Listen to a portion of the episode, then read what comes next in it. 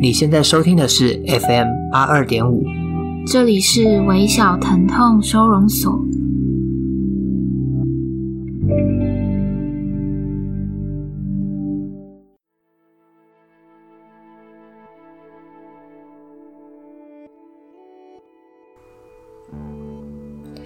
大家好，我是苗苗。大家好，我是三号。新年刚过了，不知道今年大家新年过得怎么样？你过得好吗？你有被问什么奇怪的问题吗？好，没有，没有就算了。就是一般长辈会问的那个，有没有另外一半？嗯，然后有没有什么时候结婚？那你怎么回答？我就我就笑着跟他们说，啊，还早啊，嗯，这样。哎、欸，那我问你，如果别人讲一句话是无意间伤害你的，你会在意多久？哦，这是你在现实动态有 po 的那个问题吗？是。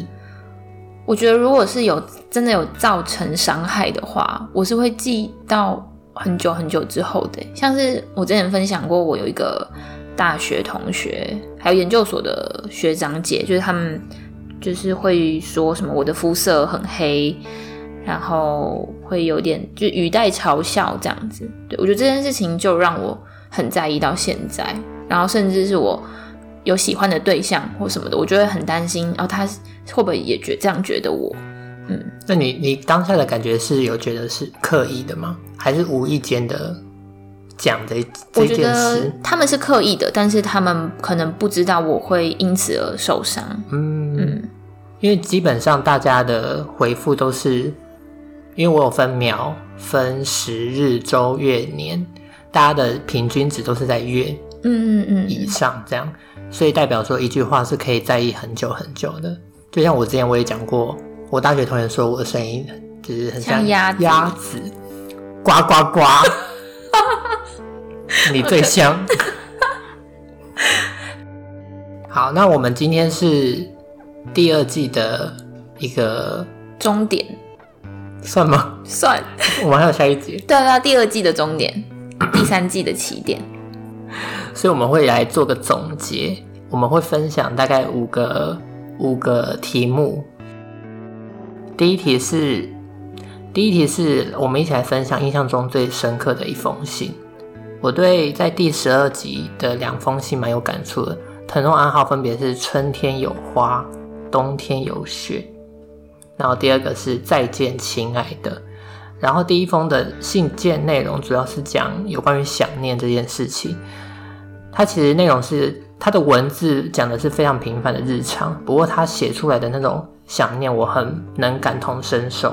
尤其他有写到那年冬天，你载着我在台南市区，我穿着你的灰色防风外套，那时不知道什么叫做寒冷，可是跟你在一起的日子都好温暖。你是那样的和煦，却还是在最后选择带走阳光离开。第二封信在讲有关于生病带走深爱的人的内容，然后我我自己觉得，在他当下写出来的这些文字，是将自己的思念或者情绪，然后透过我们的平台分享给大家。这件事是一个很需要勇气的一件事。那我也很也很谢谢你可以愿意分享你的故事给我们听。其实我在第二季里面最深刻的一封信也是那个再见，亲爱的。我们从十月六号到二月一号之间，总共四个月的时间，收到大概一百七十几封信。那我们念出来的大概有四五十封。然后在这里面有一部分就是，嗯，大家对已经过世的可能是亲人或是宠物或是深爱的人传达想念的信件。那我每次看到这个的时候，都会觉得，都会想到，就是以前自己的亲人过世的那种伤心的感觉。那我念一段，就是我们提到的那一封信的一小段内容好了。他那时候说，嗯，最后医生找不到与你匹配的骨髓，家属需要忍痛签下那冰冷的通知书。我知道你是那么担心妈妈与姐姐往后没有你该如何是好。所以我允诺一辈子照顾你的家人。我知道这是多么重大的决定，但我愿意。只是因为我爱你，你值得我这么做。今年冬天你走得悄然无息，我得接受这样的结局。谢谢你这些年陪我的日子，再见，亲爱的，我爱你。那这是他信的一部分。我在大学的时候，爷爷奶奶相继过世，好像才知道原来死亡是这样的一件事情。每年清明节啊，或是重阳节的时候，我跟家人还是会到灵骨塔做一些祭拜的仪式，烧烧金纸什么的。然后爸爸妈妈或是其他的亲人会很虔诚的去遵守一些礼节，然后拜他们喜欢吃的水果、饼干什么的。但是我自己会在心里面很质疑，就是那些过世的人，他们真的收得到我们的心意吗？可是也许就是因为他们都很潜心的相信心意可以被传达，所以他们的心里可以被安慰，才可以比较好过一点。就相信那些人他不是真的消失了，而是去到另外一个地方，只是必须用某一些特别的方法，我们才可以联系彼此。我自己可能还没有遭遇过极大的痛苦，必须依靠信仰来解决。但是我想，也许对爸爸妈妈和其他的家人而言，这可能就是信仰的功用吧。嗯，我之前有个同事，他带我去教会，在圣诞节的时候有个活动，刚好那个有邀请表演团体，有一个乐手，然后他是。他是主唱，然后他老婆是那个钢琴手，然后他就有跟我们分享他为什么要信仰基督教这件事情。反正就是跟他从小在他濒临生死的一个边缘，然后他说他看见了类似像耶稣这样的神，所以他就因为这件事情，然后就信仰了基督教。然后他也觉得因为信仰，然后带给他往后生活很多，就感觉他人生变得更好了。嗯，嗯，嗯，对，所以我觉得信仰对一个人。人来说，也许有一些我们没办法想象中的一些力量。好，那第二题是我们录制到现在，对你来说最大的改变是什么？嗯，我觉得最大的回馈就是很很高兴你可以找我一起经营这平台，然后在经营 Podcast 跟 IG 的同时，是让我去摸索很多我以前没有办法去尝试的东西。以及看到大家的信的内容，也让我在心灵层面有一些不一样的视野。就像在如此残酷的现实当中，那些受困在痛苦的我们，除了了解自己并不孤单之外，同时也有一种很疗愈，然后有陪伴的作用。那我也意识到，很多不管是来信的人，或者是给我们回馈的人，当他们在分享这些疼痛的时候，有些问题是我我不知道你啦，就是我自己没办法去回应的。嗯，我也会对这样觉得。包含一些有关于忧郁或者是精神疾病的一些问题，我我们好像没办法给他们很专业的回馈或是帮助，他们还是需要很专业的人士去协助他们。像我自己在有时候看 IG 的小盒子，然后有些人他就会讲了一个，其实我根本没有听过的一些疾病。或者是精神的状况，那我去上网查了一下，发现这个离我太太遥远之外，它可能要治疗的是很复杂的一个内容，所以就觉得如果自己去表达很主观的想法，我怕会，就是我会觉得很像会是给他们错误的答案这样子。嗯，嗯，嗯，对，我我觉得我们的帮助的确很有限。然后我们好像也只能做到一个像是陪伴的角色，但是有一些问题，它就不是单靠陪伴可以解决的。嗯，对，所以我觉得意识到自己的状况已经生病了，然后需要帮忙，这是就是是比较重要的。嗯，对，然后尽量可以的话，就是告诉身边的人你是需要帮助的，就是传达出这个讯息，让大家可以。用各种方法去，就是帮助你、拯救你，这样。我记得有一次，我还看到有一张有一个粉丝他传了一张图片，然后上面是他手上受过伤的痕迹，然后他就觉得他他就问我们说，就是该怎么办？然后他现在状况很不好。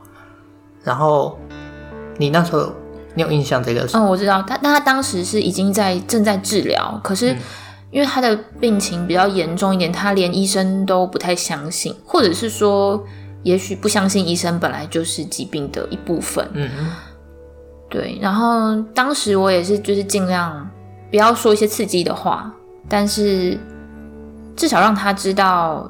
他在这个世界上不是孤单的，有很多人跟他一样，嗯、或是跟他遭遇类似的痛苦，或是我们愿意听他诉说他的痛苦。对，这样，嗯，OK。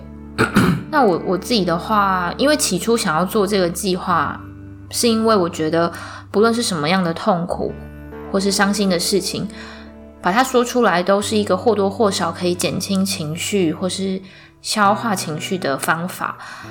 那所以就邀请正在经历各自的痛苦的人，一起把想说的话说出来，或者是把没有传达给某一个人的信写下来。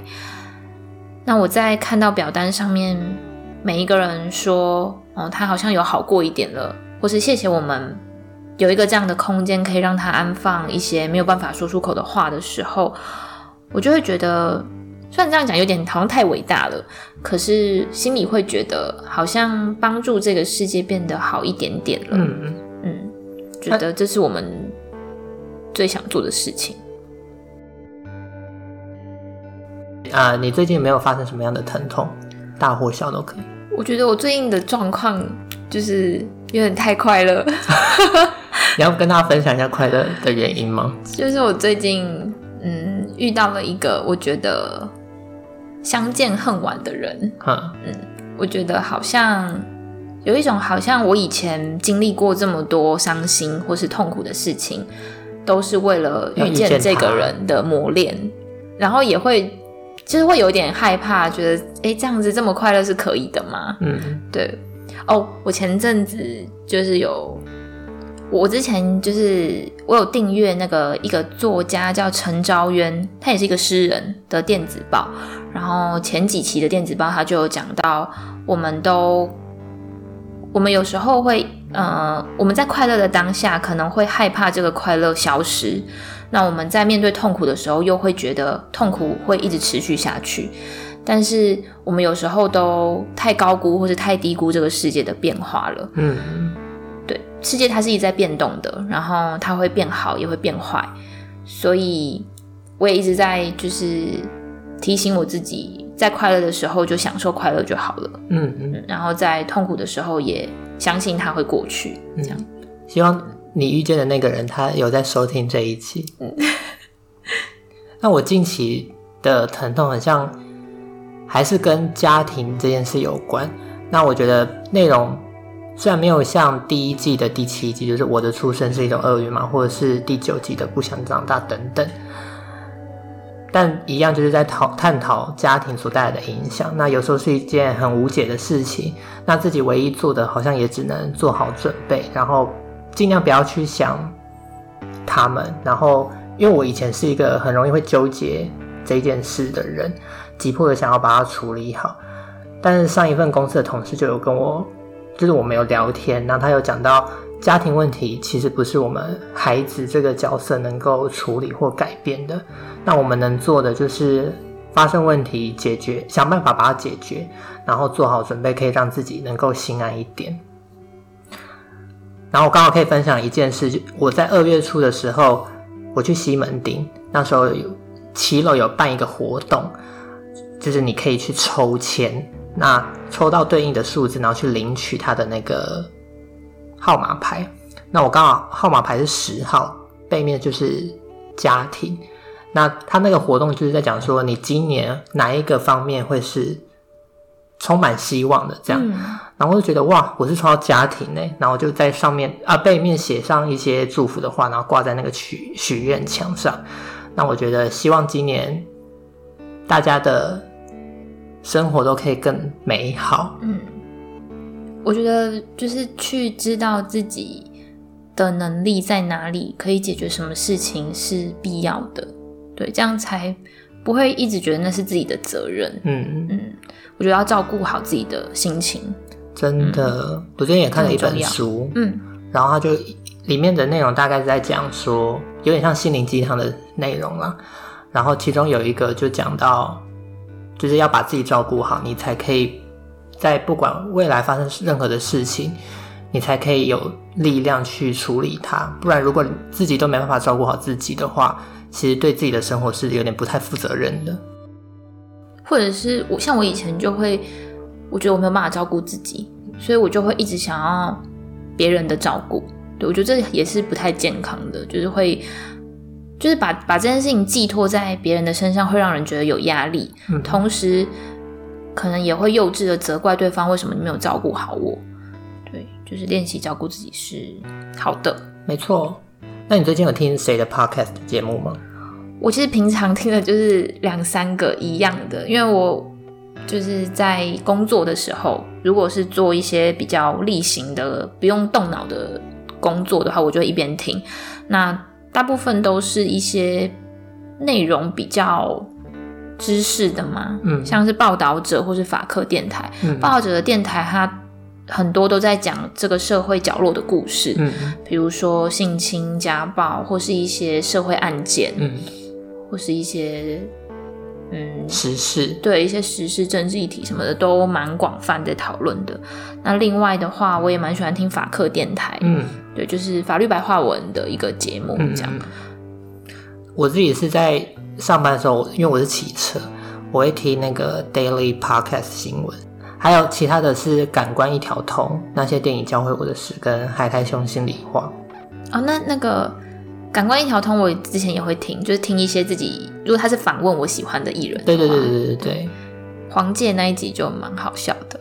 哦，我是听那个陈绮贞嘛。嗯、哦，陈绮贞有没有访问？我也来听一下。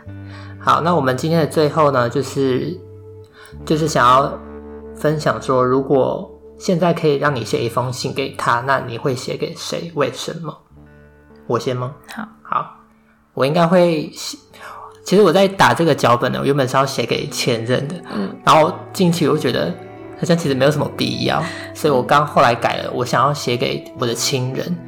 就是可能是妈妈或者姐姐啊、爸爸等等，就是我想要跟他们分享一些其实他们还不太知道的一些事情，不管是家庭啊，或者是生活、感情等等的，就是把平常不会说的话用信来寄托，然后送给他们。但这件事情你要我真的执行，好像还是不太敢去写。但如果一定要做的话，我就会做，写给他们。嗯嗯。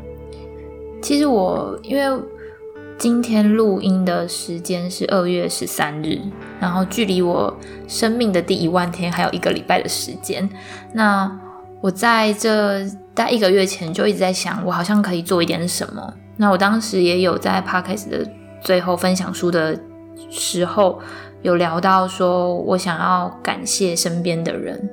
那所以我也在。目前正在执行一个计划，就是我列了生命里重要的二十个人，然后我想要写信给他们，这样子。在今年哦？对，今年。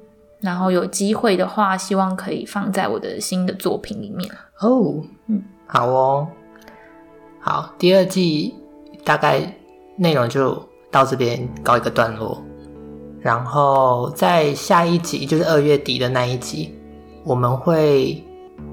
有不一样的呈现给大家，其实也没有很不一样，大家不要太期待，对，会失望。然后因为下礼拜就是，呃，大家一样就是正常的要上班啊、上课等等。那祝大家在未来的日子里一样可以继续努力，加油，拜拜，拜拜。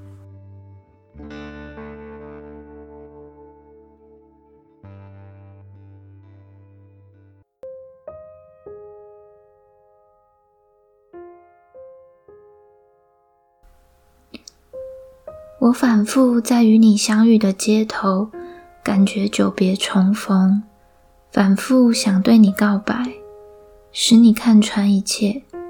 你看穿了一切，没有说破。你拥有全部的我，为何不滥用特权？你知道沙滩拥有全部的海水吗？你知道岸拥有一切还在海上漂流？我曾经抓紧后又放手的浮木吗？即使在最彷徨的时刻，我仍有冲动，像午后一场大雨，将我们困在同一个地方，在命运和理想之间的断层，任何时候我都想知道你。如果有一个愿望还没实现，我歌颂天使，因为你还不够快乐。赞美你受过的伤，使我们成为类似的形状。看着自己，就不曾遗忘对方。这本诗集是湖南虫的。最靠近黑洞的星星。那我最近突然会一直想到以前的某一个时期，那个时期我会很怀疑自己的付出有没有被好好的对待，或者是付出的事情有没有获得相对应的报酬。现在回去看那个时候。会觉得那时候未免太辛苦了吧？也许我未来也会改变我现在的认知，但此时此刻，我觉得最好的关系应该是不能说是不求回报的付出，而是在付出的时候不会把报酬当做前提。那我觉得拥有一段。嗯，甘愿付出，而且会因为对方的快乐而感到快乐的这样的互动，应该就是爱吧？我是这样想的。